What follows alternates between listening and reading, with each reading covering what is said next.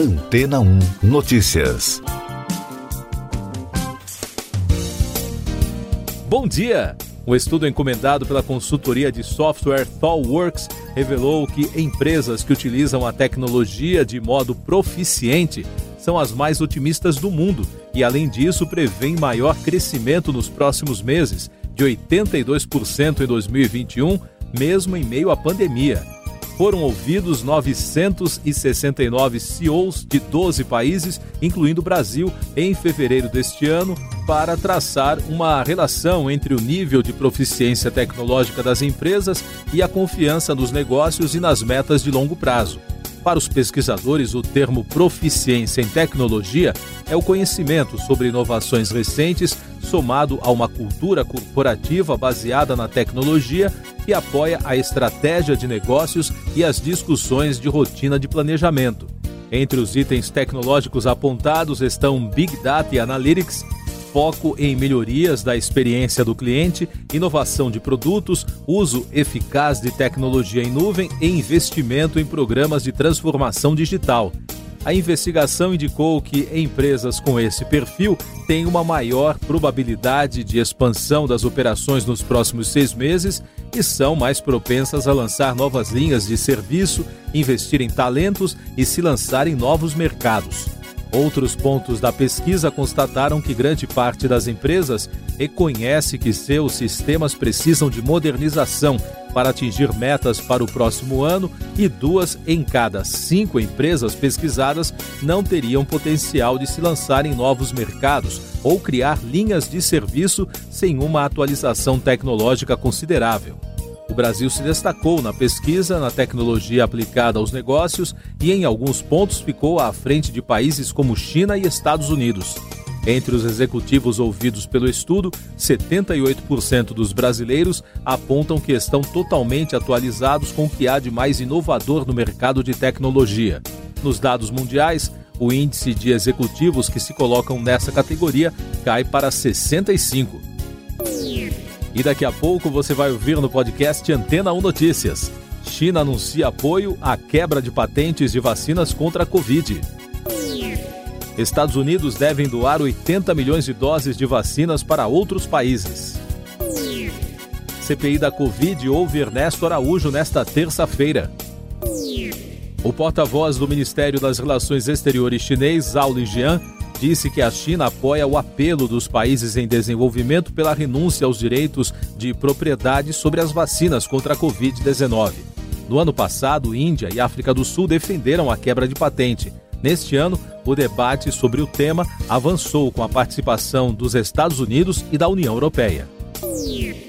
O presidente americano Joe Biden informou que o país fornecerá 20 milhões de doses adicionais contra a Covid para outros países até o final de junho. O anúncio eleva o total destinado ao exterior para 80 milhões de doses, divididas entre as fabricantes Moderna, Pfizer e Johnson Johnson. Está programado para hoje o depoimento do ex-ministro das Relações Exteriores, Ernesto Araújo, na CPI da Covid. Na segunda, o senador Humberto Costa apresentou um requerimento para que o vereador pelo Rio de Janeiro, Carlos Bolsonaro, e seu estrategista no ambiente digital sejam ouvidos pela comissão. A secretária de Gestão do Trabalho e da Educação na Saúde, Maíra Pinheiro, decidiu acionar o Supremo Tribunal Federal pelo direito de não se autoincriminar perante o colegiado na comissão. Na semana passada, o ex-ministro Eduardo Pazuello garantiu o direito para ficar calado durante o depoimento previsto para amanhã. Essas e outras notícias você ouve aqui na Antena 1. Oferecimento Água Rocha Branca. Eu sou João Carlos Santana e você está ouvindo o podcast Antena 1 Notícias. Uma pesquisa realizada no Japão apontou que mais de 80% da população é contrária à organização dos Jogos Olímpicos este ano, após adiamento no ano passado por causa da pandemia. Faltando apenas 10 semanas para o início do evento, as autoridades lutam contra uma quarta onda de contágios do novo coronavírus. Destaques internacionais no podcast Antena 1 Notícias. O exército de Israel informou que um dos principais comandantes do grupo Jihad Islâmica na faixa de Gaza, Abu Hussan Abu Harbi, morreu em um ataque aéreo na segunda-feira. O comandante teria organizado ataques contra civis israelenses, segundo o comunicado. Os dois principais partidos separatistas da Catalunha fecharam um acordo para a retomada da coalizão iniciada em 2015, evitando assim novas eleições neste ano. O anúncio foi feito na segunda-feira pelo candidato presidencial catalão Pere Aragonês, do partido ERC. O acerto prevê a reedição da coligação, agora sob o comando do partido de Aragonês. Informações sobre a campanha de vacinação contra a Covid no Brasil. O secretário executivo do Ministério da Saúde, Rodrigo Cruz, afirmou em audiência no Senado que os dois próximos lotes de ingrediente para a fabricação da vacina da AstraZeneca produzida pela Fiocruz devem ser enviados ao Brasil na próxima sexta-feira, dia 21, com chegada prevista para sábado, dia 22. Segundo o secretário, o volume de insumos será suficiente para a produção de cerca de 18 milhões de doses da vacina. O governador de São Paulo, João Dória, do PSDB, anunciou pelo Twitter que o novo lote com insumos para a produção da vacina contra a Covid Coronavac deve chegar ao Brasil na quarta-feira, dia 26. O lote com 4 mil litros de IFA será suficiente para a produção de 7 milhões de doses produzidas pelo Instituto Butantan. Segundo dados das secretarias estaduais de saúde, o Brasil registrou 1.039 mortes por Covid-19 na segunda-feira e soma agora 436.862 óbitos desde o início da crise. O número de casos confirmados chegou a 15.661.106, com mais de 35 mil registros em 24 horas. E o balanço da vacinação contra a doença aponta que mais de 39 milhões de pessoas já receberam a primeira dose da vacina contra a Covid. O número representa 18,54% da população. A segunda dose já foi aplicada em 19 milhões 423.560 pessoas, o que representa 9,17% da população em todos os estados e no Distrito Federal. Economia e Negócios. O Fórum Econômico Mundial cancelou a reunião anual de 2021, marcada para acontecer em Singapura dentro de três meses. Segundo o comunicado da organização, com sede na Suíça, a próxima reunião anual acontecerá no primeiro semestre de 2022. A localização e a data do próximo Fórum de Davos não foram divulgados.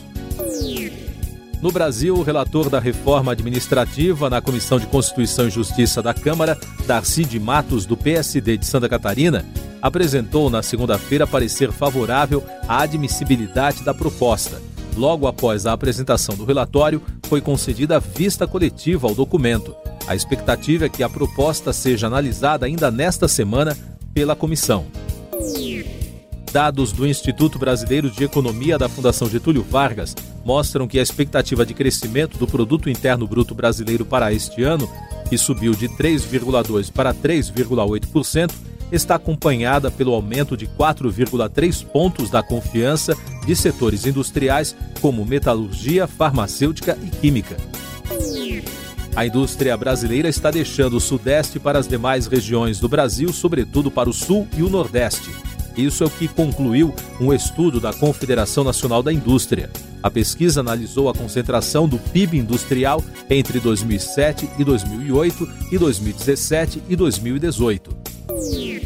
Trabalhar demais pode matar, alertou a Organização Mundial da Saúde durante a divulgação dos resultados da primeira análise global da saúde associada a longas jornadas de trabalho.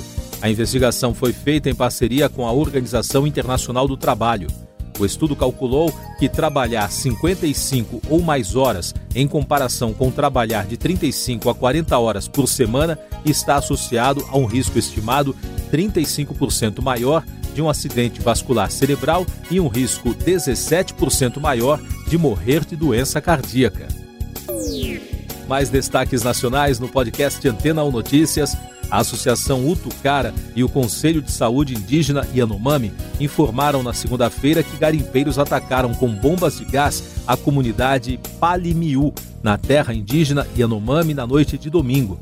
A comunidade tem sido alvo de ataques desde o dia 10, quando houve conflito armado entre garimpeiros e indígenas. Um levantamento feito pelo Instituto Socioambiental mostrou que entre 2019 e 2020 A ocupação irregular de áreas da Amazônia Legal cresceu 56%.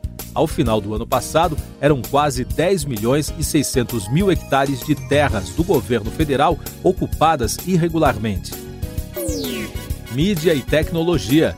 A AT&T e o grupo Discovery fecharam um acordo que prevê que a Warner Media da AT&T seja desmembrada e passe por um processo de fusão com o Discovery em uma nova empresa de mídia. A junção é vista pelo mercado como uma estratégia de competição com a Netflix e a Disney, os dois principais players de streaming. Cinema. Os organizadores do Festival de Cannes informaram que a aguardada seleção oficial será apresentada em 3 de junho. Após o cancelamento da edição 74 do ano passado, o festival será realizado este ano de 6 a 17 de julho na cidade turística.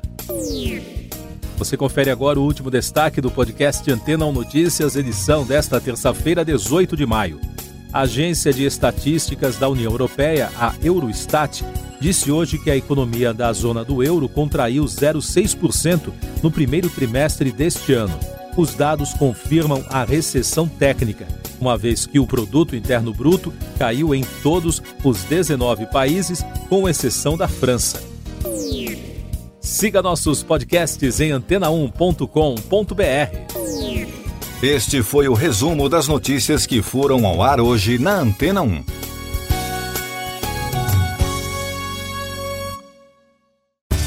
Depois de tanto conteúdo legal, que tal se hidratar com água rocha branca? O consumo regular de água durante o dia traz benefícios para a saúde, como, por exemplo, manter a pele bonita e hidratada. Rocha Branca, da fonte direto para sua casa.